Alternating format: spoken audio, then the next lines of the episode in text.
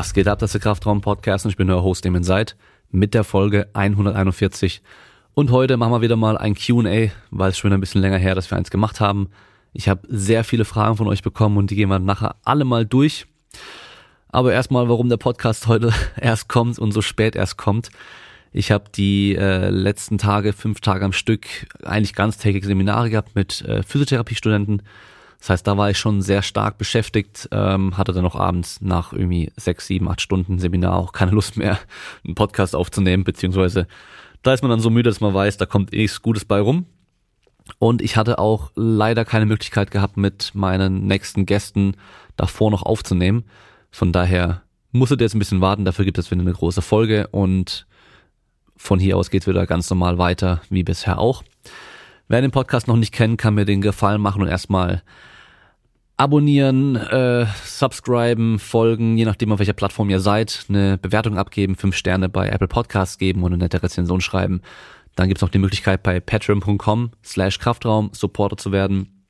Und wenn du eh schon bei sbarrel.com dir zum Beispiel eine Hose für trainierte Beine kaufen möchtest, dann kannst du mit dem Code Kraftraum 10% sparen und mich dadurch direkt unterstützen. Genauso auch bei fitmart.de kannst du mit dem Code Kraftraum 20% auf ESN-Produkte sparen außer auf die Sachen, die in der Woche einmal aktuell in dieser, ja, es gibt ja jede Woche irgendwie eine Aktion oder Angebot.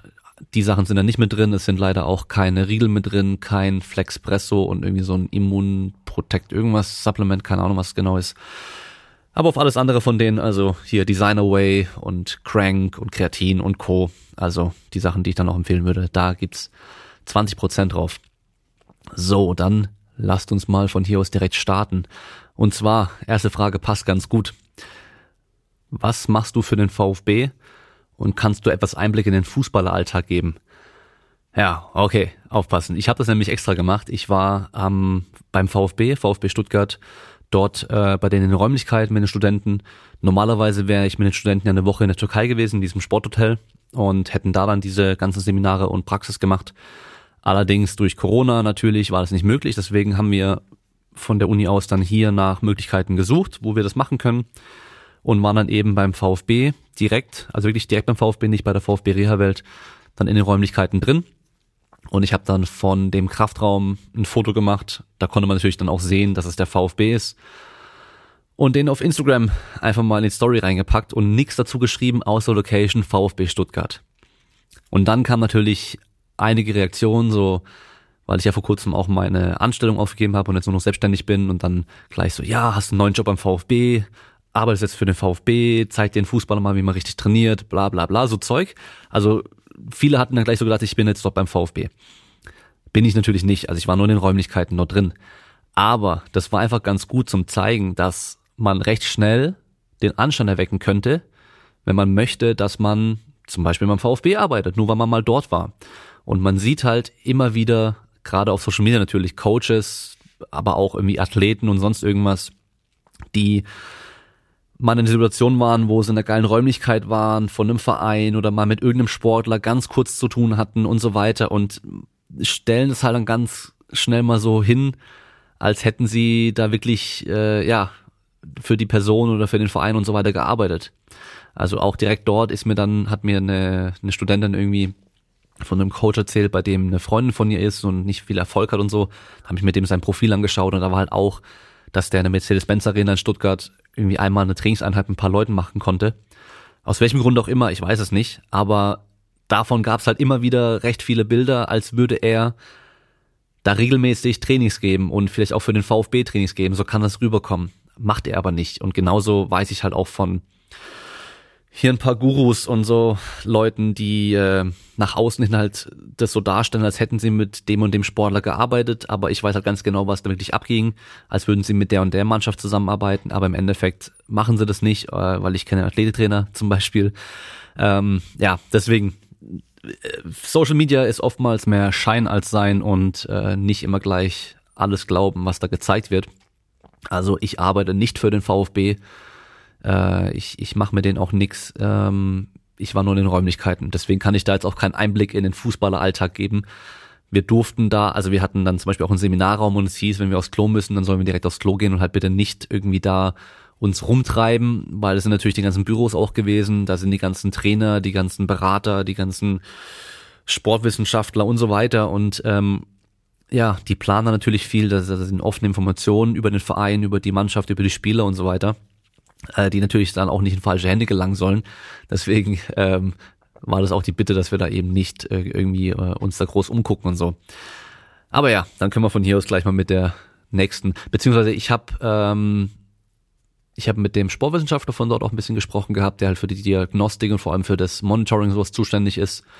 Äh, vielleicht frage ich den mal, ob der mal Interesse hätte auf eine Podcast-Folge. Vielleicht, je nachdem, wie viel er auch sagen darf. Ist natürlich auch im Profi, Profifußball vor allem immer so ein Problem, dass die halt nicht einfach offen und frei über alles sprechen können, wie sie wollen, sondern auch in den Arbeitsverträgen, auch von den Spielern in den Verträgen auch drinsteht, äh, dass sie halt immer erst abklären müssen, ob sie mit dem und dem eine, ein Interview machen dürfen oder da und da was sagen dürfen und dann auch, was sie halt sagen dürfen. Also die dürfen nicht über alles einfach frei sprechen, weil halt teilweise Sachen auch irgendwie Betriebsgeheimnisse und sowas sind. Ja, und ich habe noch eine, eine Fußballerin aus der ersten Bundesliga, mit der ich auch noch aufnehmen werde, die ich auch noch persönlich von früher kenne. Also von daher wird es auch in Zukunft immer noch mal wieder was für den Fußball geben. Dann mal von hier die nächste Frage und zwar, wie viel Volumen und Frequenz ist denn nun wirklich zu viel für einen naturalen Sportler? Ja, kann ich dir so nicht sagen. Also es es gibt halt einfach nicht den einen Wert oder die eine Frequenz, also maximal so und so viele Einheiten pro Woche oder so und so viele Stunden pro Woche, weil es kommt einfach extrem auf darauf an, erstmal, was du im Training machst, wie intensiv du trainierst. Ähm, und von da aus könnte man dann schon so langsam so ein bisschen in die Richtung Frequenz und Volumen auch gehen, dass man sagt, okay, wenn du halt extrem hoch intensiv trainierst und ans Muskelversagen auch gehst, zum Beispiel, dass du dann, dann nicht irgendwie 14 Trainingseinheiten die Woche machen kannst, dann kommt es eben auch drauf an, machst du ganz Körpertrainingseinheiten oder machst du irgendwelche Split-Variationen. Ähm, das macht natürlich auch einen Unterschied. Also je mehr du aufsplittest, desto mehr kannst du natürlich auch öfter trainieren, weil du dann trotzdem die gleichen Muskelgruppen seltener pro Woche dann trainierst, wobei natürlich nicht nur die Muskelgruppen auch relevant sind, sondern auch einmal diese komplette systemische Ermüdung. Also von daher, man kann es nicht sagen. Dann hast du noch äußere Stressfaktoren, du hast deinen Schlaf, du hast deine Ernährung, das sind alles Sachen, die natürlich dann dein Volumen, deine Frequenz auch beeinflussen, wie viel da möglich ist. Ähm, das ist wie beim Kalorien, bei der Kalorienaufnahme auch. Wie viel Kalorien darf ich jetzt essen zum Abnehmen und wie viel Kalorien muss ich essen zum Zunehmen? Das kann ich dir auch nicht sagen. Das ist auch bei jedem wieder anders, kommt immer drauf an, auf eben die ganzen anderen Faktoren auch wieder.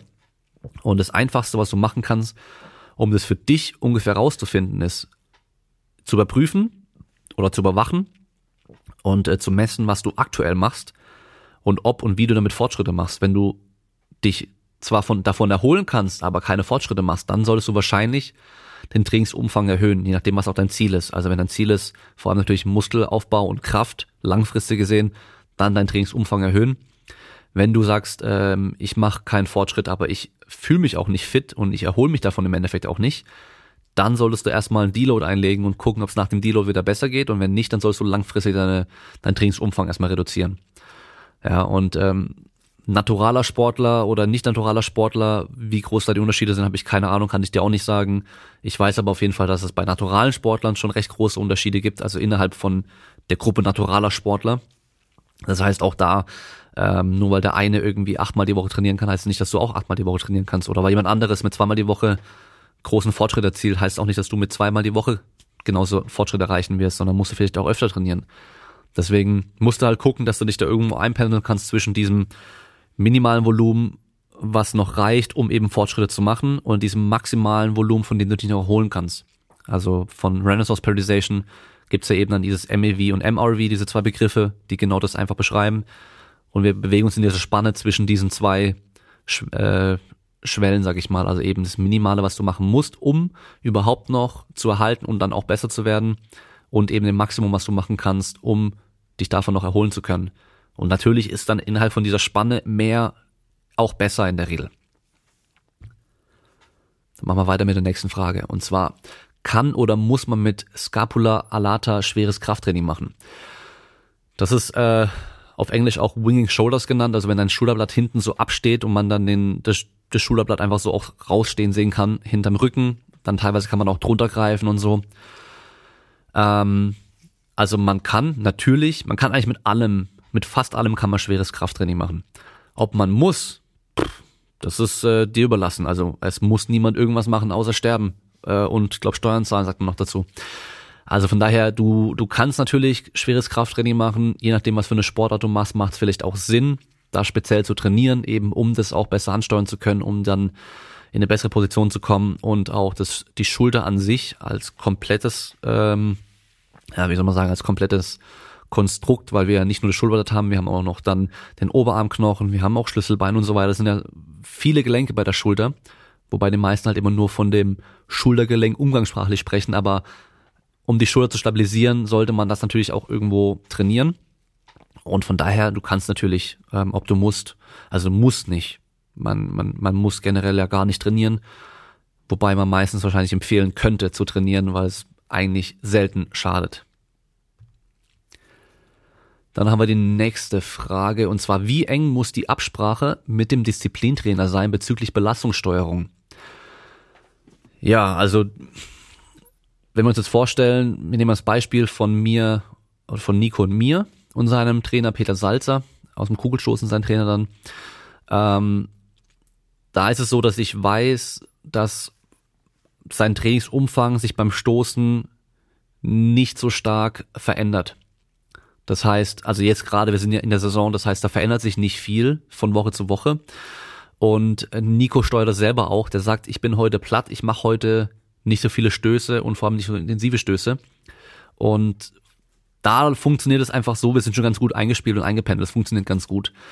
Wenn man jetzt aber einen neuen Athleten bekommt, da muss man natürlich schon sich mit dem Disziplintrainer hinsetzen und ganz klar erstmal durchsprechen, okay, was sind was sind jetzt meine Aufgaben, was übernimmst du, wo siehst du Probleme zwischen dem, was ich da machen werde und dem, was du machen wirst, wo gibt es da irgendwelche Sachen, die Probleme bereiten können, dass wir dann vielleicht zum Beispiel beide Sprünge einplanen und es einfach zu viel werden könnte. Das heißt, wenn wir jetzt zum Beispiel einen Sprinter nehmen, wenn, wenn dann der, der Sprinttrainer mit dem auch Sprünge im Training macht und ich dann später im Krafttraining auch noch Sprünge mit dem mache, dann könnte es natürlich auch ein bisschen zu viel werden. Das heißt, da muss man sich schon gut absprechen und im Optimalfall hat man ja eh eine, oder eigentlich hat man ja auch eine Periodisierung für das ganze Jahr oder für, für den Wettkampfkalender. Das heißt, wir wissen schon auch, welche Inhalte grob wo trainiert werden.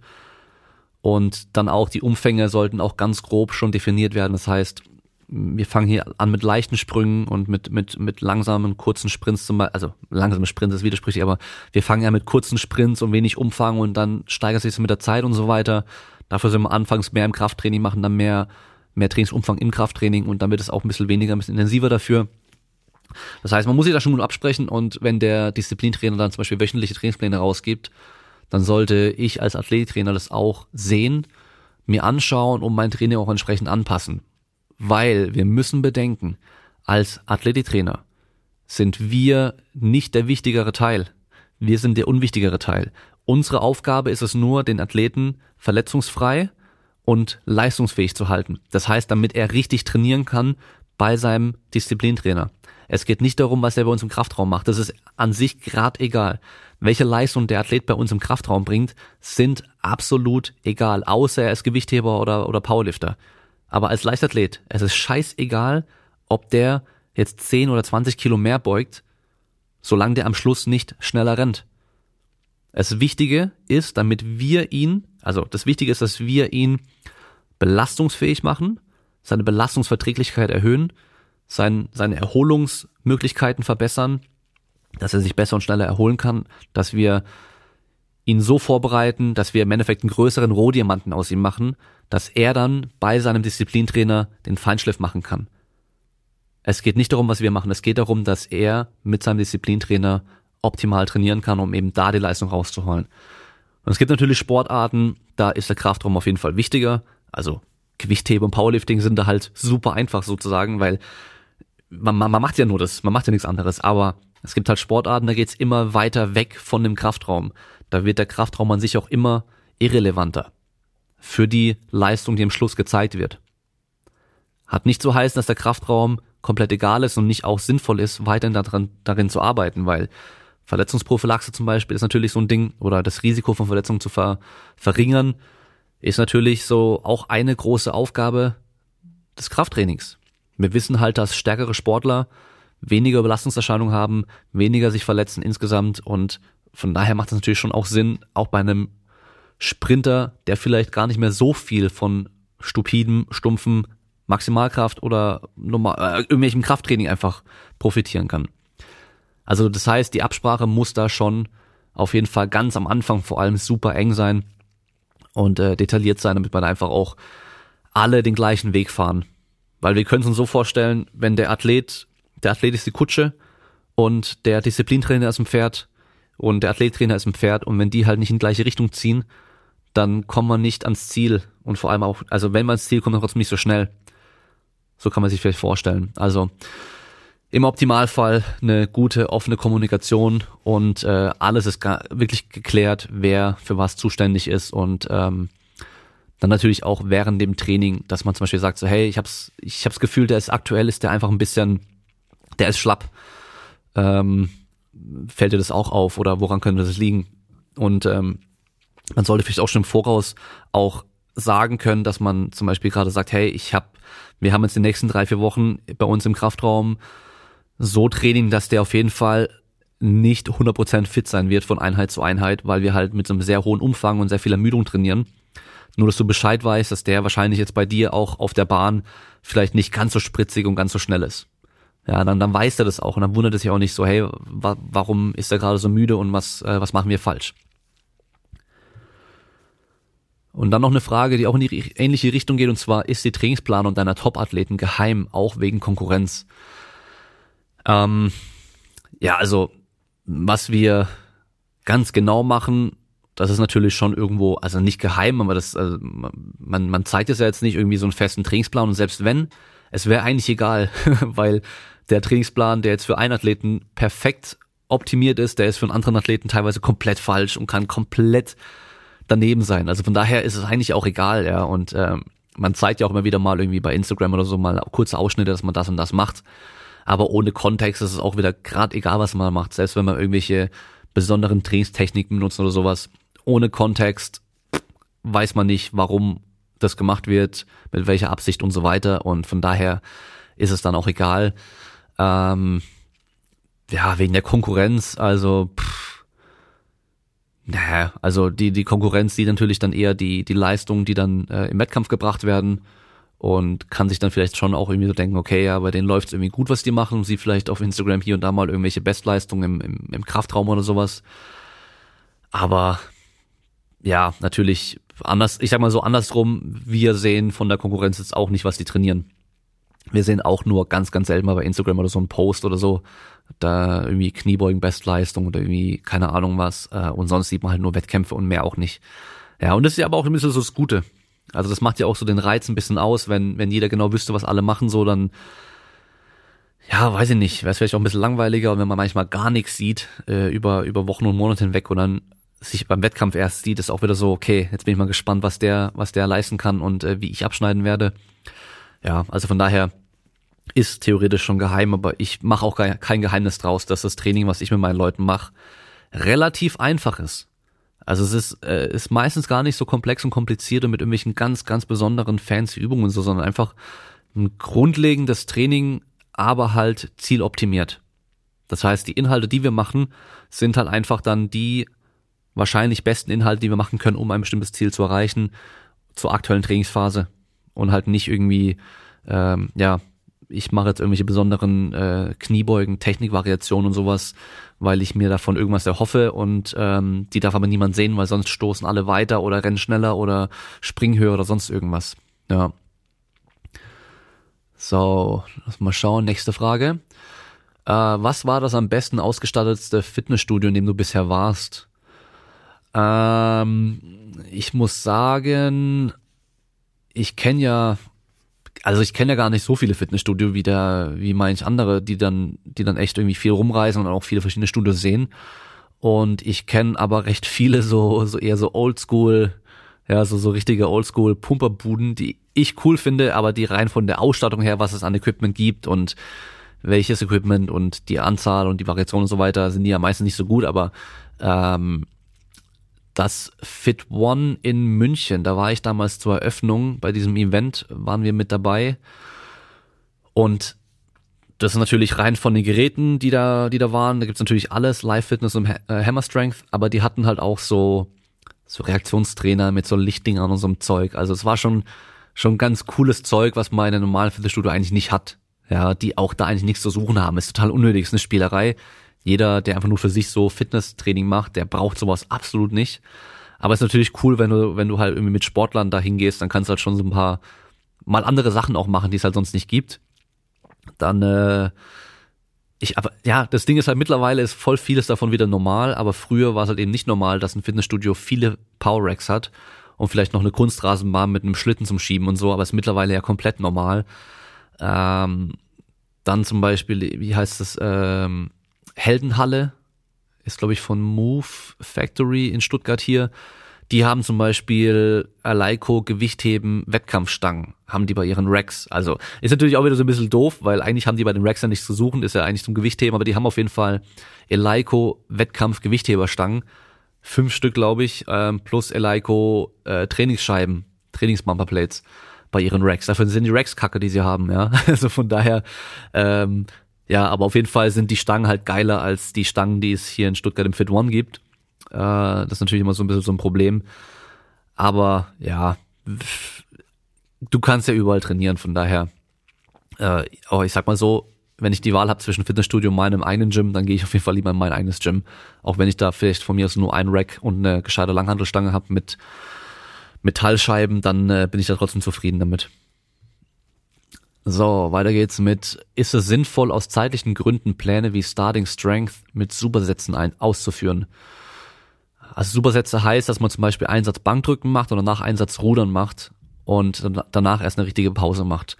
Wobei ich muss sagen, ich, ich arbeite sehr viel mit äh, Supersätzen, auch bei meinen Athleten und ich habe es da eigentlich immer so, dass wir zum Beispiel, wenn wir jetzt Bankdrücken und Rudern im Supersatz machen, dann hat man zwischen Bankdrücken und Rudern auch eine Pause, aber halt vielleicht eine Minute. Also nicht Bankdrücken, aufstehen, zur Handel rennen und gleich rudern, sondern wir machen Bankdrücken, chillen ganz kurz, bis wir wieder ready sind fürs Rudern und machen nach einem Rudern halt dann zwei, drei Minuten vielleicht Pause. Man spart dann trotzdem noch Zeit, aber ist auf jeden Fall äh, von der Leistung her nicht eingeschränkt bei der zweiten Übung. Und äh, Starting Strength, lass mich überlegen, da hast du ja irgendwie Kniebeugen, Bankdrücken und hast du sogar Langhandelrudern, ich bin mir gar nicht sicher, oder hast du Kreuzheben?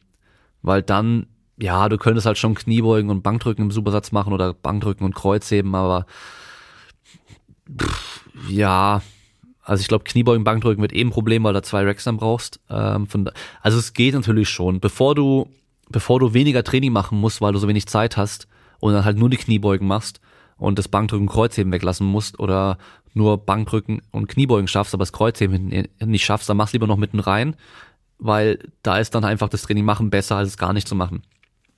Aber sonst gibt's so einen Spruch, do the fucking plan. Also einfach halt dich an den Plan und gutes. Also wenn, wenn du dir schon irgendwie so einen Trainingsplan irgendwo besorgst oder kaufst oder sonst irgendwas, dann fang nicht an rumzudoktern. Das hat, glaube ich, Jim Wendler auch ganz oft gesagt, dass Leute halt 5-3-1 machen wollen und dann kommen die und äh, fangen an, alles zu modifizieren, dass am Schluss kein 5-3-1 mehr ist. Also es ist nicht, ist nicht mehr der gleiche Plan und regen sich dann auf, dass es nicht funktioniert.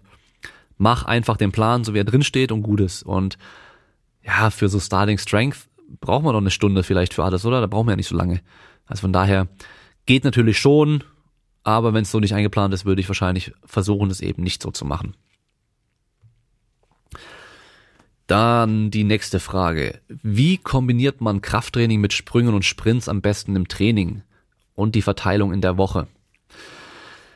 Ah, das ist so, so eine Frage, die natürlich sehr, sehr allgemein gehalten ist und ähm, am besten ist immer abhängig von einem bestimmten Ziel. Das heißt, also optimal kommt immer aufs Ziel und den Kontext einfach drauf an. Von daher generell, wenn du einfach sagst, ich möchte zusätzlich zu meinem Krafttraining noch Sprünge und Sprints trainieren, dann ich gehe mal erstmal davon aus, du machst einfach Ganzkörpertraining. Einfach mal so dahin gesagt, du machst Ganzkörpertrainingseinheiten drei oder viermal die Woche. Dann machst du einfach vor den Ganzkörpertrainingseinheiten dein Warm-up ganz normal und dann machst du noch ein Warm-up für Sprünge oder Sprints und machst dann eben deine paar Sprünge oder deine paar Sprints und dann gehst du zum Krafttraining über. Das ist das Einfachste. Da hast du dann die Reihenfolge im Training so, dass man sagt, du bist noch gar nicht ermüdet für die Sprünge und Sprints, was optimal ist, weil wenn du halt eben ermüdet bist, dann springst du nicht so hoch und sprintest nicht so schnell. Und wenn aber dein Ziel ist, hoch und schnell zu sein, äh, nicht hoch, also nicht high zu sein, also hoch zu springen und schnell zu sprinten, dann solltest du auch im Training halt maximal hoch springen und maximal schnell sprinten. Weil sonst äh, trainierst du halt einfach langsam zu laufen das willst du ja nicht. So ganz einfach gesagt. Das heißt, mach am Anfang deine Sprünge, deine Sprints und dann gehst du eben über zu deinen Kniebeugen. Das Gute ist, du hast dann auch nochmal solche Postaktivierungseffekte, ähm, dass du nach den Sprüngen und Sprints wahrscheinlich die Kniebeugen so noch ein bisschen besser ausführen kannst mit ein bisschen mehr Power, was auch nicht schadet. Äh, du könntest natürlich auch so Kontrastgeschichten machen, dass du zum Beispiel deine Kniebeuge machst und danach Pause und dann deine Sprünge im Wechsel als Supersatz sozusagen. Würde auch gehen. Wenn du es zu verschiedenen Tagen machen möchtest, dann würde ich natürlich gucken, dass du zum Beispiel die Sprints am Montag machst und am Dienstag dein Krafttraining, statt andersrum. Weil wenn du halt am Montag Krafttraining machst und dann mit Muskelkater auch noch am Dienstag sprinten willst, wird es auch nicht ganz so gut funktionieren und das Risiko, dass du dich verletzt, noch mal ein bisschen höher wahrscheinlich. Ja. Aber sonst wieder stark davon abhängig, was genau dein Ziel ist, in welcher Trainingsphase du bist und ähm, wie trainiert du schon bist, auf welchem Leistungsniveau du bist, äh, was du sonst noch für Trainingseinheiten hast. Also wenn du noch Fußball spielst oder Football spielst oder sowas, dann bist du eh nochmal mehr limitiert mit der Aufteilung, was du wann machst. Aber generell als Faustregel kann man sagen, Sprünge und Sprints im minimale ermüdeten äh, Zustand machen und das Krafttraining kannst du auf jeden Fall danach machen oder auch mit äh, etwas Ermüdung. Ausdauer ja sowieso mit voller Ermüdung möglich. Von daher ist es eine ganz gute Faustregel. Dann haben wir, was hältst du vom Widowmaker? Da musste ich erstmal googeln, äh, was Widowmaker ist und habe äh, erstmal Widowmaker Training eingeben und dann kam irgendwie, ich glaube PUBG oder äh, wie heißt dieses andere Dings, äh, Fortnite, also irgendwie gibt's da was, was so heißt und dann dachte ich so, okay, ähm, Gaming ist überhaupt nicht mein Gebiet, ähm, aber scheinbar sind Widowmaker einfach nur 20er Kniebeugen, Atemkniebeugen, das heißt, du nimmst ein Gewicht, mit dem du vielleicht 12 Wiederholungen schaffst normalerweise am Stück und stehst dann einfach da und machst 20 Wiederholungen, egal wie lange du brauchst, ohne das Gewicht abzulegen. Was halte ich davon? Ich halte davon nix, äh, ohne Kontext wieder. Äh, ist natürlich jetzt wieder, also ihr wisst, ich habe mein, mein Es kommt drauf an und äh, jetzt auch dieses äh, immer eben, es kommt drauf an auf den Kontext und alles andere. Äh, bringt halt nix, immer nur das zu sagen, ohne dann auch zu sagen, worauf es ankommt. Also Widowmaker, ähm, Trainingseffekt, ja, Du sammelst wahrscheinlich sehr, sehr viel Ermüdung an, äh, mental vor allem sehr belastend, also Toughness, mentale Toughness könnte man es nennen, wird da natürlich auf jeden Fall stark gefordert. Äh, von daher kann man das natürlich auch so einsetzen, so wie zum Beispiel die Footballspieler in den USA oftmals über den Winter die Athleten ins Wrestling schicken, weil das Wrestling-Training halt so hart ist, dass die dann im Football halt weniger Probleme haben, dann äh, durchzubeißen bei einem schweren Spiel und so. Ja, was halte ich sonst davon? Ähm, gibt bestimmt sinnvollere Trainingsmethoden für Kraft und auch sinnvollere Trainingsmethoden für Muskelaufbau. Und dann kommen wir auch schon zu einer nächsten Frage, die auch wieder passt, und zwar ist äh, Wendlers 531 ein guter Plan für Powerlifting-Einsteiger? Und da meine Bitte einfach erstmal kurz googeln, was ich schon dazu gebracht habe, weil ich habe das jetzt schon echt mehrmals im Podcast gehabt und auch immer wieder mal so irgendwo beantwortet. Ähm, wenn ihr irgendwie was nachgucken wollt, über was ich schon gesprochen habe, dann einfach mal irgendwie Damien Seid und dann diesen Begriff eingeben, Damien Seid Schnelligkeit, Damien Seid Studium, Damien Seid Erholung. Und dann kommt er nämlich in der Regel auf meine Webseite, auf das Archiv von allen Folgen, wo ich getaggt habe mit dem Titel, also mit dem Begriff. Das heißt, ihr bekommt dann alle Folgen, wo dann sowas drinsteht oder eben, ich habe es äh, als Frage schon auch in der Beschreibung mit drin. Das heißt, man findet einfach auch die Folge, wo die Frage schon gestellt wurde und könnt dann auch da nachgucken. Für Powerlifting-Einsteiger halte ich nicht viel davon. Nächste, Atmung bei schweren Wiederholungen. Also schweres Krafttraining, da geht es in der Regel darum, viel Gewicht zu bewegen und geht es in der Regel darum, für den Rumpf Kraft zu übertragen. Das heißt, zum Beispiel bei der Kniebeuge möchte ich meine Beinkraft, die ich generiere, auf die Handelstange übertragen. Wenn mein Rumpf dabei aber nicht stabil ist und das voll gut, also eins zu eins übertragen kann, dann geht Kraft verloren. Das heißt, ich runde mich ein, statt dass die Handel weiter hochgeht. Von daher brauchen wir eine hohe Rumpfspannung. Und eine hohe Rumpfspannung bekommen wir eben durch eine Pressatmung. Das heißt, wir atmen viel Luft in den Körper ein und spannen dann von da aus drumherum alles an und verringern den Raum im Bauch und erhöhen damit den intraabdominalen Druck. Könnt ihr euch so vorstellen, wenn ihr einen Basketball nehmt und den halt nur ganz, ganz leicht aufblast, dann ist da natürlich wenig Druck drin und der ist sehr, sehr weich und wabbelig. Wenn ihr den jetzt weiter aufblast und da halt mehr Luft reinmacht in den gleichen Raum, dann wird der immer härter. Und je mehr Luft man da reinpackt, desto härter und fester und stabiler wird der. Das heißt, wenn ich am Anfang ähm, auf den Ball draufstehe und dann noch so eine Delle reindrücke mit meinem Körpergewicht, dann aber anfange mehr Luft reinzupumpen, dann kann ich irgendwann da drauf stehen und der Ball tut überhaupt nicht mehr eindellen, weil der Druck da drin so hoch ist. Ein Basketball platzt natürlich auch irgendwann. Also wir Menschen äh, hoffentlich nicht. Also wir kriegen es wahrscheinlich nicht hin, durch Pressatmung zu platzen. Aber was halt dabei passiert, ist, dass wir den Blutdruck kurzfristig stark erhöhen. Und da gibt es wirklich sehr, sehr hohe Blutdruckspitzen, was für einen gesunden Menschen wieder kein Problem ist. So wie bei vielem. Vieles, was beim Krafttraining und bei der Ernährung als kritisch oder, oder potenziell gefährlich angesehen wird, ist eigentlich nur für Menschen mit irgendwelchen bestimmten Vorerkrankungen oder Symptomen irgendwie gefährlich und für Gesunde in der Regel gar nicht. Das heißt, dieser hohe Blutdruck ist für uns Gesunde nicht gefährlich, aber Menschen, die eh schon vor allem starken Bluthochdruck haben, die sollten das wahrscheinlich nicht machen. Dann haben wir natürlich das Problem, okay, ich kann jetzt wegen meinem Bluthochdruck keine wirkliche Pressatmung machen und kann aber auch kein schweres Krafttraining dadurch machen. Oder kann ich doch schweres Krafttraining machen? Und jetzt müssen wir überlegen, wie kann ich zum Beispiel für meine Beine schweres Krafttraining machen, ohne eine richtig starke Pressatmung machen zu müssen, also diesen hohen intraabdominalen Druck auf, aufzubauen.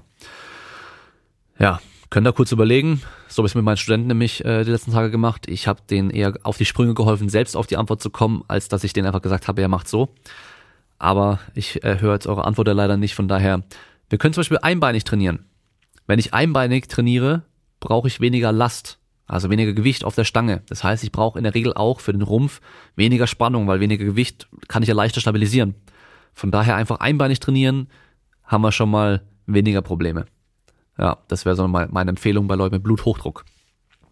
Ja, also wie gesagt, einfach am besten in der einfachsten Position einatmen und mindestens über diesen Sticking Point, also diese schwerste Position, bis man darüber hinaus ist, den Atem auch halten. Würde bedeuten, beim Kniebeugen, wenn ich aufrecht dastehe, habe ich am wenigsten ja, Belastung für den Rücken oder habe ich halt den günstigsten Hebel, sag ich mal. Da kann ich tief einatmen, Atem halten, schön festmachen alles, gehe runter in die Kniebeuge, stehe auf bis über diesen Sticking Point, der meistens ein Stückchen über parallel bei den Leuten ist. Und ab da kann ich wieder anfangen auszuatmen. Weil wenn ich vorher ausatme, zum Beispiel ganz unten drin, wo ich sehr viel Spannung brauche, verliere ich Spannung. Das heißt, ich muss meinen Atem halten bis dahin, wo ich nicht mehr so viel Spannung brauche. Heißt auch, dass ich zum Beispiel beim Kniebeugen nicht während dem Runtergehen auch einatme. Das machen ja viele, wenn, sie leichtes Gewicht haben, die gehen, die fangen an runterzugehen und atmen dabei dann ein. Wenn ich jetzt aber mit viel Gewicht trainiere, dann wird es sehr, sehr schwer sein, während dem Runtergehen von der Kniebeuge noch maximal viel Luft in mich reinzubekommen und dabei noch viel Spannung aufzubauen, weil ich ja schon so viel anspannen muss. Und je mehr mein Rumpf schon anspannt und kontrahiert, desto schwerer wird's, da Luft reinzubekommen. Deswegen immer in der oberen Position, in der einfachen Position einatmen und dann halten, bis wir über diesen schwersten Punkt hinaus sind. Heißt auch, dass wir beim Bankdrücken, wenn wir die Handel oben ausgestreckt, mit ausgestrecktem Ellenbogen kontrollieren können, einatmen und erst, wenn wir wieder beim Hochdrücken sind, auf halbem Wege wahrscheinlich irgendwo ist das Sticking Point bei vielen, da erst wieder anfangen auszuatmen. Und dann am besten auch, wahrscheinlich für die meisten, durch geschlossenen Lippen ausatmen oder auf jeden Fall nicht einfach so alles rauslassen, sondern eher mit Druck noch weiter ausatmen. Ja, sieht man ja auch viel bei im Kampfsport oder bei wo man äh, schwere Sachen werfen oder stoßen muss oder so weiter, dass man halt eben durch den schwersten Punkt noch den Atem anhält, aber dann alles rauslässt, mit einem Schrei meistens noch. Ja, und das ist eigentlich das gleiche Prinzip. Dann haben wir, was hältst du von gratis Trainingsplänen wie CompTrain und so weiter? Da musste ich auch erst googeln, was ist CompTrain und es scheint irgendwie ein CrossFit-Training zu sein und dass man halt jeden Tag einfach auf die Seite gehen kann und sich den Trainingsplan für den Tag anschauen kann. Sowas wie CrossFit HQ früher auf jeden Fall gemacht hat. Ich weiß nicht, ob sie es immer noch machen. Aber ist natürlich, also wie immer, besser als nix. Besser als wenn jemand, der gar keine Ahnung hat, sich selbst ein Trainingsplan, Training plant. Aber die Frage ist halt immer, für wen passt es wirklich? Und es kann sehr gut sein, dass es für dich halt überhaupt nicht passt. Von daher sind solche Pläne, also diese ich sag mal 0815 Pläne, One Size, Size Fits All Pläne, also ein Plan, der für alle passen soll, die können nicht optimal sein. Es geht einfach nicht, weil jeder braucht am Schluss doch ein bisschen was anderes. Und wenn es nur Kleinigkeiten sind und wenn es nur eine Übung ist, die du nicht machen kannst, weil dein, dein Handgelenk kaputt ist oder du komische Finger hast und es so nicht halten kannst oder stützen kannst oder sonst irgendwas. Es gibt genug Gründe, warum du eine Übung nicht machen kannst oder eine andere Übung für dich besser wäre. Und wenn du halt schon anfängst, damit rumzudoktern, dann würde ich halt einfach direkt gleich ein Training machen, was eh schon für dich passt, bevor ich mir dann irgendwie da immer noch Sachen irgendwie umbauen muss und so weiter. Also von daher, gratis natürlich cool für die Person, die es macht, aber andererseits gratis auch total scheiße, weil wenn es nichts kostet, kann es auch nicht gut sein, weißt du so? Also nicht, dass es nicht gut sein kann, sondern dass die Leute halt denen dann keinen Wert zu sprechen oder einen geringeren Wert zu sprechen, es auch weniger machen werden oder wenn sie es machen werden, dann auf jeden Fall nicht so gut machen werden oder, oder seltener machen werden oder gar nicht machen werden. Also ja, deswegen funktioniert bei diesen Gurus auch ganz oft, dass diese Sachen von denen so sauteuer sind, weil die Leute halt dann einen Arsch voll Geld hinlegen dafür und dann natürlich auch durchziehen, weil jetzt habe ich schon so viel dafür gezahlt, dann mache ich es auch und dann Erfolg haben, weil ja, eine Kalorienreduktion haben sie dann doch gemacht, ja, um abzunehmen und nicht, weil sie irgendwelche Hormone optimiert haben, zum Beispiel. Also von daher, ähm, ja, es kann nicht optimal sein. Und dann noch was, wo ich googeln musste. Für was, wann und wie sind Matrix S-Drive Performance Trainer sinnvoll? Also das ist so ein, so ein Laufband, was man selber antreibt. Das ist leicht nach oben geneigt, ähm, aber nicht wie diese Curved-Laufbänder, sondern da ist im Endeffekt so eine, wie so eine magnetische Bremse mit drin und man wird da eingespannt mit einem Gurt, dass man halt auf der Stelle bleibt und dann treibt man das Laufband selber an oder man kann vorne mit den Armen sich abstützen, wie bei so einem Schlitten, den man schieben muss und dann treibt man es an. Für was sind die sinnvoll? Keine Ahnung, wenn du vielleicht nicht einen Schlitten äh, irgendwo schieben kannst und nur auf der Stelle trainieren kannst, dann dafür. Ähm, auf der Stelle rennen stelle ich mir dabei einfach nicht so gut vor, weil das Bewegungsmuster wird einfach anders sein. Es wird einfach nie das gleiche sein, wie wenn du halt richtig draußen irgendwo rennst, ja. Das ist immer so ein Ding. Dann, wann ist es sinnvoll? Pff, auch wieder keine Ahnung. Wahrscheinlich kannst du da vielleicht ein bisschen besser die Belastung steuern, als wenn du einfach so die Leute laufen lässt. Ähm,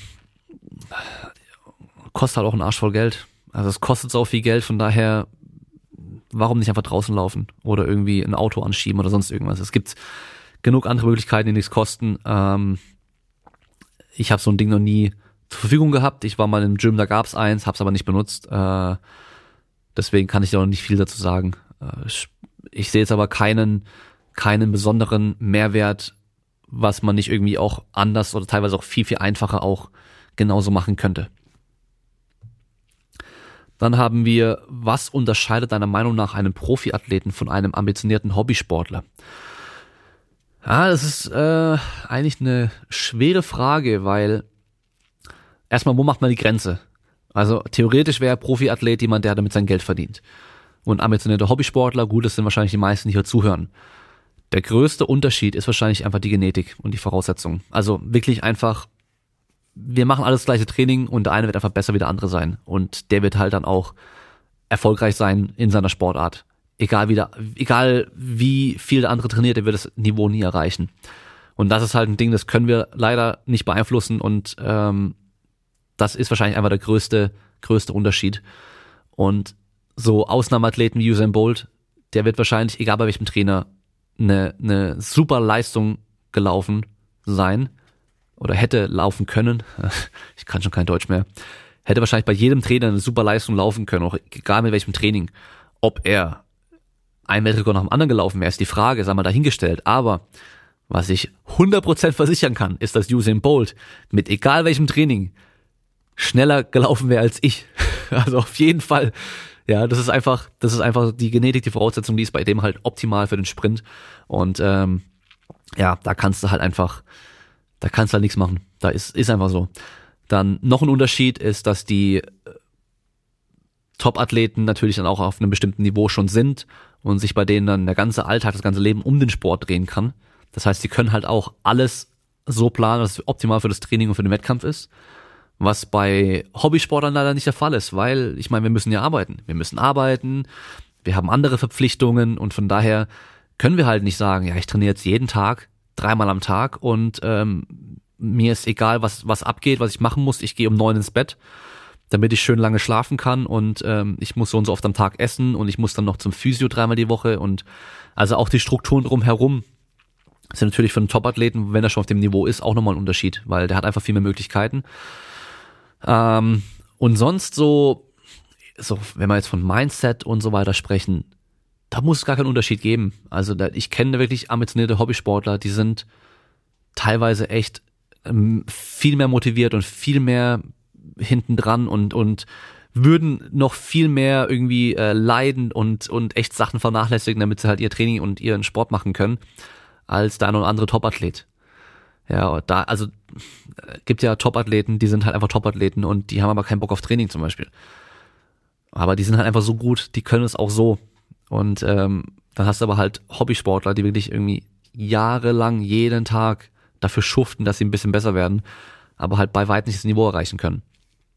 Ja, also das sind wahrscheinlich so die, die Unterschiede, die mir jetzt schon spontan einfallen und Genetik wird der größte sein. Genetik und wahrscheinlich auch die Umwelt, also so die Förderung und so weiter, weil wenn du halt mit einem gewissen Alter schon anfängst mit einer Sache, dann kannst du halt auch da nochmal mehr erreichen, wenn du zehn Jahre später erst anfängst. So, es geht weiter mit, was hältst du von Supplements speziell für Frauen? Also da war noch ein Markenname und direkt ein Produkt mit dabei. Ähm, wollte ich jetzt nicht mit reinpacken, weil ich keinen Bock drauf habe, da irgendwie jetzt wieder irgendwie Stress anzufangen oder Stress zu bekommen. Ähm, ich halte generell wenig von diesen ganzen Supplements, die so für irgendwelche Sachen speziell gemacht werden. Ich habe einfach das Gefühl, dass mittlerweile bestimmte Firmen vor allem Probleme suchen, um dann eine Lösung dafür zu verkaufen. Das heißt, auf einmal eine Sache, die wir halt schon immer so machen, ist auf einmal super problematisch, aber hey, pass auf, ich habe hier was, das ist besser, da hast du kein Problem damit. Und die meisten, die zuhören, werden auch wissen, worauf, worauf ich gerade hinaus will. So, ja, also ja, äh, zum Beispiel Energy Drinks ähm, haben ja meistens irgendwelche B-Vitamine noch mit drin und davon würde man ja Pickel bekommen. Vitamin B6 oder B12 war es, haben sie gesagt. Und dann ist es natürlich super praktisch, dass die Firma, die das natürlich jetzt gerade hier so auf Instagram und so überall pusht, hey, Energy Drinks machen Pickel. Was für ein Zufall, dass die auch dann auf einmal einen Energy Drink rausbringen, der kein Vitamin B6 und B12 drin hat. ja, also das heißt, auf einmal werden euch Probleme verkauft, um euch eine Lösung zu verkaufen dafür. Und deswegen, ja, bin ich da einfach generell kein Fan davon und äh, ich glaube auch, dass viele von den Sachen ein bisschen weit hergeholt sind. Dass zwar schon oftmals irgendwie eine, eine, wissenschaftliche Grundlage dafür gibt, eine Basis, aber in der Praxis die Anwendung einfach kann man so oftmals, glaube ich, auch gar nicht sagen. Und vor allem ähm, sind ja irgendwelche Supplements speziell für Frauen für PMS und keine Ahnung was. Da geht's schon so weit Richtung äh, eigentlich Medizin und Pharmazie und nicht mehr Supplements, dass man da eigentlich auch schon wieder ein bisschen aufpassen muss. Ähm, und ich habe auch einfach das Gefühl, dass viele von diesen Leuten, die denen folgen, diesen, also viele von diesen Followern von irgendwelchen so Supplement-Firmen, teilweise blind denen folgen und einfach denen aus der Hand fressen und alles glauben. Wenn ich dann irgendwie höre oder lese, dass Leute schreiben, ich seit Jahren konnte mir kein keine, keine Schlafmittel von der Apotheke oder sowas helfen. Und jetzt nehme ich euer Schlafsupplement, wo nichts anderes drin ist wie ein ganz kleines bisschen Magnesium, ein ganz kleines bisschen L-Theanin, also aus dem Tee, was auch ein bisschen beruhigend wirkt, mit Schlaf aber nichts zu tun hat, äh, und ein kleines bisschen Melatonin, ja, dass das auf einmal Wunder bewirkt, dann merkt man einfach, dass es halt im Kopf von den Leuten ein Problem war und nicht einfach nur ein Supplement. Weil wenn dich ein Schlafmittel nicht ausnockt, wird dir bestimmt auch ein Milligramm äh, oder drei Milligramm Melatonin und ein bisschen Magnesium auf jeden Fall überhaupt auch nichts, also auf jeden Fall nichts bringen können. Gar nichts, absolut nichts. Ja, also da, ich, ich, ich bin da sehr äh, vorsichtig bei Supplements und kritisch einfach auch, dass man nicht einfach alles einfach in sich reinwirft, ähm, auch dieses ganze Biohacking-Zeug und sowas, wenn man da in Megadosen irgendwelche äh, Vitamine und Mineralien und andere Sachen zu sich dann nimmt, äh, ohne ärztliche Abklärung, ohne Blutbild, ohne auch Überwachung langfristig und so weiter, ohne zu wissen auch, was es wirklich macht, dann äh, ja, begebt man sich auf glattes Eis oder dünnes Eis. Ich weiß nicht mehr genau, wie man das sagt. Aber gut, wir machen mal weiter. Wie hast du deinen Ex-Job beim OSP bekommen? Bewerbungstipps für Sportwissenschaftler. Also, ich weiß nicht, warum es immer noch so ist, dass manche Leute denken, dass ich beim OSP angestellt war. Ich war beim OSP nie angestellt. Ich habe beim OSP mein Praktikum gemacht und ich war dann über die Uni als Hilfswissenschaftler noch weiter beim OSP eingesetzt. Das heißt, ich war am Schluss dann trotzdem über ein Jahr beim OSP direkt. Das heißt, dass ich jeden Tag da war und dann dort im Endeffekt gearbeitet habe, aber ich war nie direkt beim OSP angestellt. Die OSPs haben generell sehr wenige Stellen für Trainingswissenschaftler oder Sportwissenschaftler. Das heißt, man bewirbt sich dann nicht einfach und äh, bekommt einen Job, sondern wenn da mal ein Job frei wird, dann muss man sich halt bewerben und schauen, dass man da halt reinkommt. Meine Empfehlung aber, Praktikum. Es geht immer nur um Connections. Das heißt, bewirb dich überall für ein Praktikum, da wo du reinkommen willst oder in die Sportler, wo du reinkommen willst, mach Praktika, dass du einfach die Connections bekommst zu den Leuten. Und wenn dann der was hört und zufrieden mit dir war, dann, dann sagt er, hey, ich äh, hätte jemanden, der war bei uns, der war echt gut, der hat sich gut angestellt, ähm, oder, oder sagt dir Bescheid, so, hey, pass mal auf, äh, der und der Verein sucht jetzt jemanden. Darüber kann man am ehesten was bekommen. Am OSP in Stuttgart wurde, glaube ich, letztes Jahr, letztes Jahr oder vorletztes Jahr sogar schon, äh, wurde dann noch eine Stelle eingeführt für einen Trainingswissenschaftler einen weiteren. Ja. Und die wurde dann auch an einen ehemaligen Praktikanten vergeben. Der Praktikant, der nach mir dann ran, äh, reinkam.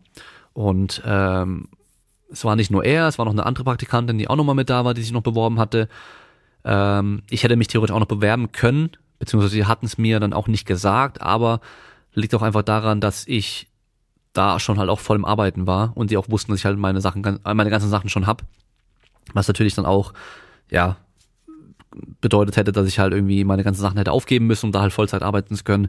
Und äh, mein Kollege eben auch schon mehr Erfahrung hatte mit zum Beispiel dem Isomet bedienen. Den hatte er davor auch schon mehrmals dann bedient, hat er eine Einweisung bekommen. Das habe ich zum Beispiel damals nie gemacht. Also so ein ähm, isokinetisches Trainings- und Messgerät, Diagnosegerät, ähm, was natürlich auch eine seiner Hauptaufgaben dann war. Das hat natürlich auch für ihn gesprochen dann, aber im Endeffekt auch ganz normal über ein Praktikum während dem, während seinem Bachelor. Genau, und dann hat er den Master hat er dann woanders gemacht und hat sich dann aber während dem Master dann, wurde dann die Stelle frei, hat dann gleich von dem Bescheid bekommen, hat sich dann beworben und hat dann gegen Ende von seinem Master auch schon angefangen dort zu arbeiten. Ja, also Connections, Connections, Connections. Das ist das Wichtigste. So, es geht weiter. Äh, wo sind wir? Hier. Was ist mit Freeletics an Muskelwachstum möglich? Keine Ahnung, ich kenne Freeletics nicht so genau. Ich glaube, ich weiß, dass Freeletics äh, hauptsächlich mit einem Körpergewicht arbeitet und halt sehr viel Kraftausdauer eigentlich beinhaltet. Und es wird auf jeden Fall nicht optimal für Muskelaufbau sein oder Muskelwachstum, weil wir dafür einfach ein paar Sachen brauchen, wie zum Beispiel progressive Belastungssteigerung. Und das haben wir da wahrscheinlich ziemlich sicher nicht. Dann brauchen wir noch einen gewissen Reiz, sei es mechanischer oder metabolischer Natur. Das heißt, wir brauchen einfach eine Spannung, eine gewisse Spannung auf dem Muskel plus eine gewisse Ermüdung. Und es gibt halt Bereiche, die sind halt eher gut für Muskelaufbau als andere. Und wenn halt Freeletics irgendwie auch, keine Ahnung, 100 Crunches und 120 Kniebeugen und äh, was weiß ich, irgendwelche Squat Jumps oder sowas drin hat, dann ist es halt einfach nicht optimal für Muskelwachstum. Kannst du damit fit werden und eine, eine bessere Figur bekommen? Bestimmt. Kannst du damit auch so für die Allgemeinheit sportlich, leicht muskulös aussehen, ziemlich sicher auch. Äh, je nach Körpertyp, aber halt mehr oder weniger. Also, wer jetzt mich äh, vielleicht auch von YouTube noch kennt, der weiß, dass ich zum Beispiel halt eher, äh, was heißt eher, dass ich halt ein schmaler bin und ähm, ich ja aber eigentlich ja schweres Krafttraining mache und dass ich halt mit zum Beispiel so Freeletics äh, würde ich halt nach nix aussehen. Also noch weniger, also noch mehr nach nix aussehen. Also je nachdem. Es gibt natürlich auch Leute, die haben mit sowas dann trotzdem Erfolg, aber die würden halt mit einem richtigen gezielten Hypertrophie-Training wahrscheinlich noch viel krasser aussehen. Ja. Also, das ist halt wieder so ein Ding mit dem Werkzeugkoffer. Das heißt, du würdest jetzt hier in dem Fall ähm, einen Schraubenzieher nehmen, um halt hunderte Schrauben irgendwo festzuschrauben, anstatt einfach eine, äh, einen Akkuschrauber. Mit dem Akkuschrauber geht's deutlich besser und schneller. Oder du würdest halt, ja, keine Ahnung, irgendwie ein anderes Werkzeug nehmen, ja, eine Handsäge statt eine Motorsäge, um einen Baum abzusägen.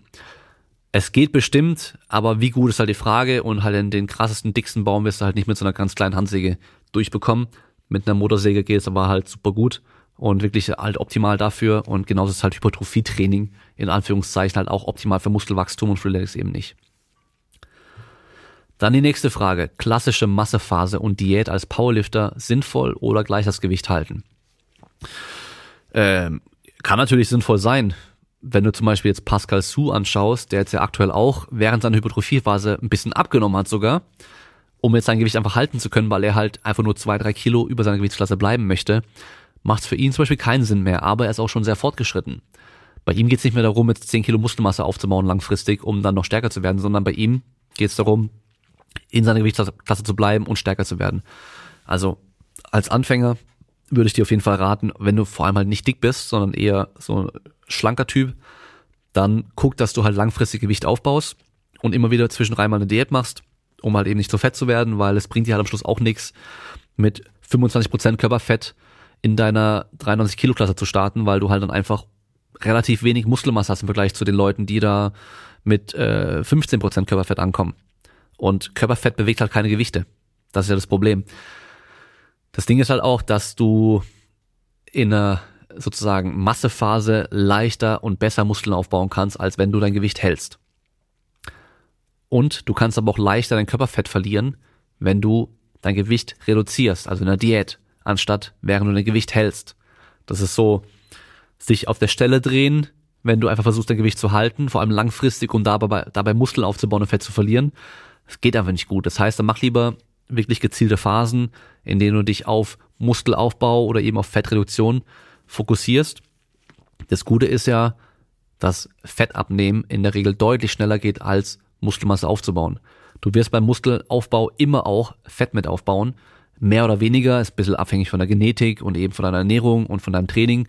Aber du kannst halt eben durch dein Krafttraining, deine gute Ernährung, das schon hinbekommen, relativ viel Muskelmasse aufzubauen und relativ wenig Fett dabei aufzubauen.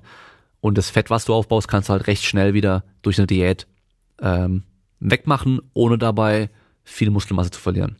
Also von daher, es kann schon sehr, sehr, sehr sinnvoll sein, so zwischen Muskelaufbau und äh, Fettreduktionsphasen hin und her zu gehen. Natürlich eher im Muskelaufbau bleiben langfristiger, äh, ist aber nicht äh, übertreiben bitte und dann halt so Starting Strength, Go Mad Style, einfach nur fett werden ohne Ende, Hauptsache deine Kniebeuge geht hoch. Weil, ja, äh, es muss jeder wissen, was einem halt wichtig ist. Also wenn es dir nur darauf ankommt, ankommt, maximal viel Gewicht zu bewegen, dann ist dein Körpergewicht wahrscheinlich auch ziemlich egal. Wobei selbst da, also wenn du halt einfach nur ultra fett bist, dann ist alles schwerer, der Alltag ist schwerer, ist alles anstrengender und du wirst auch nicht so gut trainieren, wirst auch hormonell nicht so gut aufgestellt sein. Von daher bleib in einem gesunden Bereich irgendwo und äh, guck, dass du einfach da dann ja immer am Muskelaufbau arbeitest und zwischendurch mal Phasen machst, wo du deinen Körperfett ein bisschen reduzierst. Wenn du merkst, okay, langsam komme ich an so eine Grenze, wo mein Muskelaufbau nicht mehr ganz so schnell wird und äh, ich mehr Fett ansammle als nötig, dann machst du eine Pause, erstmal zwei, drei Wochen vielleicht, dann machst du vielleicht ein paar Wochen Fettreduktion, was ja auch relativ schnell geht in der Regel und dann kannst du wieder starten mit dem Muskelaufbau und dann geht es auch wieder ein bisschen besser. Äh, komme nur auf ein Gramm pro Kilogramm Körpergewicht an Protein. Wie viel oder welche Erfolge und Auswirkungen bleiben dadurch aus? Also ein Gramm pro Kilogramm Körpergewicht ist halt schon wenig. Also die WHO gibt ja 0,8 Gramm pro Kilogramm Körpergewicht vor. Und das ist wirklich das Minimum, was du halt zu dir nehmen solltest, um eben keine Mangelerscheinung zu bekommen. Ja, und sobald du trainierst, steigt dein Bedarf auch an. Und was auf jeden Fall schlechter sein wird mit so wenig Eiweiß ist, deine Erholung wird deutlich schlechter sein, dein Muskelaufbau wird schlechter sein. Von daher, ja, es ist nicht schwer, mehr Eiweiß zu essen. Es geht. Auch vegan, auch vegetarisch, es geht. Und wenn du dir halt jeden Tag noch einen Shake reinhaust, es geht. Also ein Gramm ist echt wenig, wenig, wenig. Ich würde jedem Sportler empfehlen, Minimum 1,5 Gramm pro Kilogramm Körpergewicht an Eiweiß zu dir zu nehmen. Das heißt, wenn du 100 Kilo wiegst, Minimum, wirklich absolutes Minimum ist 150 Gramm Eiweiß. Mehr geht auch. Also mehr ist in dem Fall auch besser. Äh, doppeltes Körpergewicht in Gramm oder noch mehr, je nachdem. Wenn du im großen Aufbau bist mit sehr viel Kalorien, dann wird Eiweiß weniger wichtig sein. Das heißt, da kannst du auch bei zwei Gramm pro Kilogramm Körpergewicht bleiben. Aber wenn du halt eine, eine, eine krasse Diät zum Beispiel machst, dann würde ich nicht bei ein Gramm pro Kilogramm Körpergewicht anfangen, weil da da wirst du viel Muskel, also deutlich mehr Muskelmasse verlieren als nötig. Da würde ich sogar deutlich über das Zweifache gehen, sogar Richtung Dreifach. Ja, also von daher mehr Eiweiß essen. Ist nur äh, nee, warte mal, ist eine Woche nur Arm und Schulter trainieren auch Deload? Äh, kann natürlich sein, wenn du aber jeden Tag dich voll wegballerst mit äh, Arme und Schultern, Drop-Sets und Giant-Sets und allem drum und dran, dann ist es halt auch kein Deload mehr. Ziel vom Deload ist ja, die systemische Ermüdung runterzufahren oder die systemische Belastung runterzufahren, um die Ermüdung rauszubekommen. Wenn du halt dann leichtes Armtraining machst, Schultertraining machst, dann ist es natürlich da auch der Fall. Wenn du aber halt dann mehr Arm und Schulter trainierst als normalerweise, dann ist es halt für Arm und Schultern eben kein Deload. Nur halt für den Rest. Also von daher, ich würde einfach beim normalen Training bleiben, vielleicht nur die Grundübung machen stattdessen, anstatt alle Assistenzübungen noch zu machen. Also Umfang deutlich reduzieren, Intensität ein bisschen reduzieren und dann ist gut. Dann die nächste Frage, wie steige ich nach einer Bänderdehnung wieder ins Training ein? Ähm, das ist natürlich so eine Frage, wo ich eigentlich nicht beantworten kann. Aber generell nach Verletzungen ist es empfehlenswert, erstmal natürlich auf den Arzt und den Physio oder je nachdem, bei wem du in der Behandlung bist, äh, zu hören, was die sagen. Da muss man gucken, welches Gewebe, also welches Gewebe war verletzt und wie kann ich dieses Gewebe wieder richtig aufbauen? Wie lange braucht es dafür? Und dann halt die entsprechenden Trainingsreize setzen und halt generell auf deinen Körper hören. Wenn es richtig weh tut, ist wahrscheinlich scheiße. Wenn es sich gut anfühlt und nach der Belastung auch gut anfühlt, dann kannst du auf jeden Fall weitermachen so. Das heißt, hör auf deinen Körper. Wenn du bei einer bestimmten Bewegung richtige Schmerzen hast, lass die Bewegung erstmal weg und mach Sachen, die problemlos gehen. Und dann einfach auch immer gucken am Tag danach, direkt nach dem Training, während dem Training, wie fühlst du dich dabei? Wenn du während dem Training das ein bisschen spürst, danach aber keine Schmerzen hast und am nächsten Tag auch alles gut ist, dann kannst du wahrscheinlich auch so weitermachen. Wenn du aber es während dem Training stark spürst, und auch danach noch, nach dem Training ein, zwei Stunden auch noch super stark spürst und auch am nächsten Tag noch merkst, boah, dann war es wahrscheinlich zu viel. Das heißt, ja, hör auf deinen Arzt, hör auf deinen Physio, hole dann gut, jemand Gutes an die Hand, der dir da richtig helfen kann und nicht einfach irgendjemand, der vielleicht auch gar keinen Plan von Training hat und äh, dann kannst du da auf jeden Fall nach einer Bänderdehnung auch recht schnell wieder ganz normal trainieren. So, da haben wir nächste Frage. Ah, es sind noch drei Fragen, sie sind ein bisschen einfach so, eher für mich. Wann ist der nächste Wettkampf? Ich habe vor, dieses Jahr noch irgendwann ein, ein Mock-Meet, also so ein, kein offiziellen Wettkampf, aber halt einfach einen Wettkampf bei mir hier zu machen. Ähm, wann, weiß ich noch nicht. Ich schätze mal vielleicht so Oktober oder November oder sowas, weil dann habe ich noch ein bisschen Trainingszeit bis dahin. Ich habe jetzt die letzten Monate mich beim Beintraining vor allem äh, ein bisschen zurückhalten müssen wegen meinem Knie, wegen meiner Patellasehne. Äh, ist mittlerweile aber ziemlich, ziemlich gut. Noch nicht 100%, aber auf jeden Fall deutlich besser und ich muss da jetzt noch weitermachen. Das heißt, ähm, dass ich jetzt in einem Monat keinen Wettkampf machen könnte, weil ich einfach nicht in dem Training drin bin, was ich bräuchte, um einen guten Wettkampf abzuliefern. Ähm, der Bamble soll ja stattfinden im Dezember dann wie immer wahrscheinlich die Woche vor Weihnachten. Und dann, äh, ich glaube, der Big Bullfight von Darwin Barbell soll auch stattfinden. Da weiß ich, habe ich aber nur vorhin kurz als Kommentar irgendwo gelesen, bei mir auf YouTube, bei meinem Video. Äh, weiß ich also nicht, wirklich nicht Bescheid, ehrlich gesagt. Ähm, und dieses Jahr, ich habe auch keinen Bock mehr noch irgendwo hinzufahren und das zu machen. Von daher, ich mache einfach hier einen kleinen Wettkampf. Ich habe äh, jemanden aus dem Coaching, der auch Bock hätte, damit zu machen. Vielleicht findet man noch ein paar andere Leute, dass man eine kleine Truppe ist, ein paar Lifter zusammen hier so einen Wettkampf für sich äh, veranstalten. Vielleicht noch ein, zwei Leute, die ein bisschen helfen können. Dann für einen Livestream auf YouTube noch jemanden, der dann vielleicht ein bisschen kommentiert. Und dann äh, kann man da dann auch sich das ein bisschen angucken noch und dann hat man trotzdem ja so ein bisschen Wettkampf-Feeling ohne offiziellen Wettkampf, aber ja, solange man das alles in Wettkampfumgebung macht, mit bestimmter Dauer und so weiter, alles an einem, einem Tag und so zählt es für mich dann auch. Genau. Und dann müssten halt hoffentlich mal die 600 fallen. Dann noch die Frage, welches Fixie-Bike hast du? Also mein Fahrrad ist ja so ein Fixie, so ein Single-Speed-Fahrrad, also ohne Gänge, ohne Schaltung. Ähm, ich habe das Fixie Inc. Floater Race. Genau, also es hat äh, den, den Rennradlenker. Äh, ich bin super zufrieden damit. War nicht teuer, äh, ist aber sehr hochwertig und äh, ich bin super schnell unterwegs damit. Also es macht richtig Bock mit dem Teil. Allerdings, ich habe meinen meinen hinteren Reifen, ich habe zwei Ritz, äh, Ritzel, man kann es drehen. Ein Ritzel, was eben wirklich Fixie ist, das heißt, das Ritzel dreht sich nicht mit, sondern wenn man fährt, wie bei einem Spinning Bike auch, die Pedale drehen, also drehen sich immer weiter mit dem Rad. Das heißt, du kannst nicht Leerlauf, also hast keinen Leerlauf. Und ich habe eben halt die Variante reingemacht mit Leerlauf, weil ich wollte mich da jetzt nicht umgewöhnen und ähm, irgendwie riskieren, da auf einmal äh, zu stürzen oder sonst irgendwas, wenn ich da in eine Situation komme, wo ich schnell reagieren muss und da nicht dran gewöhnt bin. Von daher Bremsen über die Pedale will ich auch nicht. Ich habe ganz normale Bremsen dran, also von daher habe ich das Leerlaufritzel. Und die letzte, aber wahrscheinlich wichtigste Frage des Tages. Was ist deine Lieblingspizzasorte? Ähm, ja, schwer, weil sprechen wir von Tiefkühlpizza oder sprechen wir von Pizza beim Italiener oder Pizza beim Türken? Also Pizza beim Türken, ganz klar. Dönerpizza am besten mit Hähnchenfleisch, wenn es möglich ist. Und ähm, dann noch ein bisschen Zwiebeln und Paprika drauf.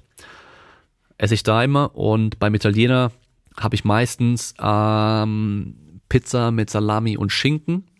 Und wenn sie es haben, mit Bolognese oder, oder Hackfleisch drauf. Finde ich halt auch sehr geil.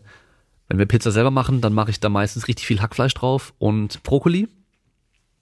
Ähm, ja, und bei Tiefkühlpizza, also ich bin eigentlich kein so Fan von, von der Ofenfrische oder sowas, sondern äh, dann schon eher so die Wagner oder Restaurante, diese dünnen. Oder, oder die Big American ist auch ganz gut, da muss man aber extra Käse drauf machen, weil die hat zu viel Teig und zu wenig Belag und Käse im Verhältnis schlechtes Verhältnis. Von daher da noch extra Käse mit drauf. Und bei der Restaurante finde ich äh, die Chicken ganz cool und die Bolognese. Es gibt eben eine Chicken Pizza, die hat dann Hähnchenfleisch drauf und Zwiebeln und Paprika, glaube ich, genau. Und die Bolognese hat auch bisschen Paprika und bisschen Zwiebeln, aber ganz wenig nur und halt Bolognese mit drauf. Die zwei sind schon geil. Und sonst halt Klassiker Salami oder Pepperoni Salami, wenn es die anderen halt nicht gibt. Hatte ich gestern übrigens Salami und Pepperoni Salami. Und, ey, mir ist ähm, beim Schneiden ist mir, weil ich habe sie äh, ein bisschen zu lang drin gelassen, war der Rand äh, schon ziemlich hart. Da habe ich mit dem Pizzacutter das letzte Stück noch schneiden wollen. Dann hat's das irgendwie voll äh, fast weggeschossen so, weil, keine Ahnung, es irgendwie abgebrochen ist, dann ist mir das Ding runtergefallen, frisch aus dem Backofen und ist mir halt mit Belagsseite die Salami ist sogar noch runtergefallen und mit Belagsseite mit der Tomatensauce auf meinen Fuß gelandet. Habe ich mir echt verbrannt mit der Salami-Pizza, weil diese, diese Tomatensauce und der Salami ist ja echt, also kochend heiß einfach. Und ja, jetzt habe ich äh, eine kleine, ja, ist nicht schlimm, aber ein bisschen, wirklich äh, kurz ein bisschen verbrannt am Fuß mit einer blöden Pizza. So ein Scheiß. Naja, passt. Tollpatsch, Damien. So, dann sind wir für heute mit den Fragen auch schon wieder durch. Ähm, es waren alle Fragen, fast alle Fragen. Ich habe ein paar weggelassen, weil ich den mir das schon oft beantwortet hatte oder teilweise einfach auch viel zu allgemein sind oder eben halt einfach wieder auch viel zu spezifisch, dass es auch keinen anderen sonst interessiert. Von daher denke ich, haben heute was ganz Gutes abgedeckt an, an äh, Inhalten. Und ihr könnt mir gerne äh, immer wieder Vorschläge schicken für Gäste, könnt mir Vorschläge schicken für Themen. Ich möchte in Zukunft jetzt auch wieder, sobald ich mich jetzt mit meiner Selbstständigkeit und meinem Arbeitsalltag und so weiter ein bisschen eingependelt, eingependelt habe und auch noch ein paar andere Projekte abgeschlossen habe, äh, wieder auf zweimal die Woche hochstufen, was Podcasts angeht, dass wir einmal die Woche einen Gast haben. Wenn es halt immer auch klappt, das ist immer ein bisschen schwer manchmal mit den Gästen. Also einmal die Woche ein Podcast mit dem Gast und einmal die Woche ein Podcast alleine zu einem bestimmten Thema oder eben hin und wieder auch mal ein Q&A. Dass wir da wieder bisschen in diesen Rhythmus für zweimal die Woche kommen und halt auch ein paar Themen wieder mal ein bisschen genauer betrachten können. Das war da einfach mal wieder eine, eine gute Bandbreite, eine gute Bandbreite an Themen und Informationen haben. Genau, können wir aber auch gerne immer wieder Themen einfach vorschlagen, am besten über Instagram. Äh, ich kann es direkt sagen, Facebook, ihr braucht mir bei Facebook keine Freundschaftsfrage stellen, weil ich gehe eh nie auf Facebook. Und wenn ich da eine sehe, dann gehe ich da, ich klicke da nicht mal drauf. Also ich gehe ganz, ganz selten auf Facebook und benutze es auch gar nicht. Wenn, wenn Facebook könnt ihr, gibt's eine Like-Seite, da kann man liken und dann irgendwie folgen. Äh, aber meine private, da mache ich eh nichts, von daher braucht man keine Facebook-Freundschaftsfrage äh, schicken. Und sonst auch sehr gerne bei YouTube könnt ihr mir folgen, äh, abonnieren, Daumen hoch und Glocke an und was da alles gibt. Da mache ich ja aktuell immer noch wirklich regelmäßig auch einmal die Woche mein, mein Vlog-Video, mein, mein Trainingsvlog sozusagen, alles was sonst noch ein bisschen passiert. Und da wird es auch jetzt in Zukunft wieder öfter Inhalte zu Training zu Hause, Home Gyms und äh, auch Training allgemein immer wieder mal geben. Ähm, aktuell aber wird es eher einfach nur mein eigenes Training sein, plus eben die ganzen Home Gym Reviews und so weiter. Und vielleicht hier und da mal noch ein paar paar andere Videos zu bestimmten Themen wieder. Also Videos, die dann für Podcasts schwer sind, weil man da mehr Veranschaulichung braucht, werde ich natürlich dann eher als Video machen. Genau, dann sind wir am Ende für heute. Danke fürs Zuhören. Wir hören uns beim nächsten Mal. Bleibt stark.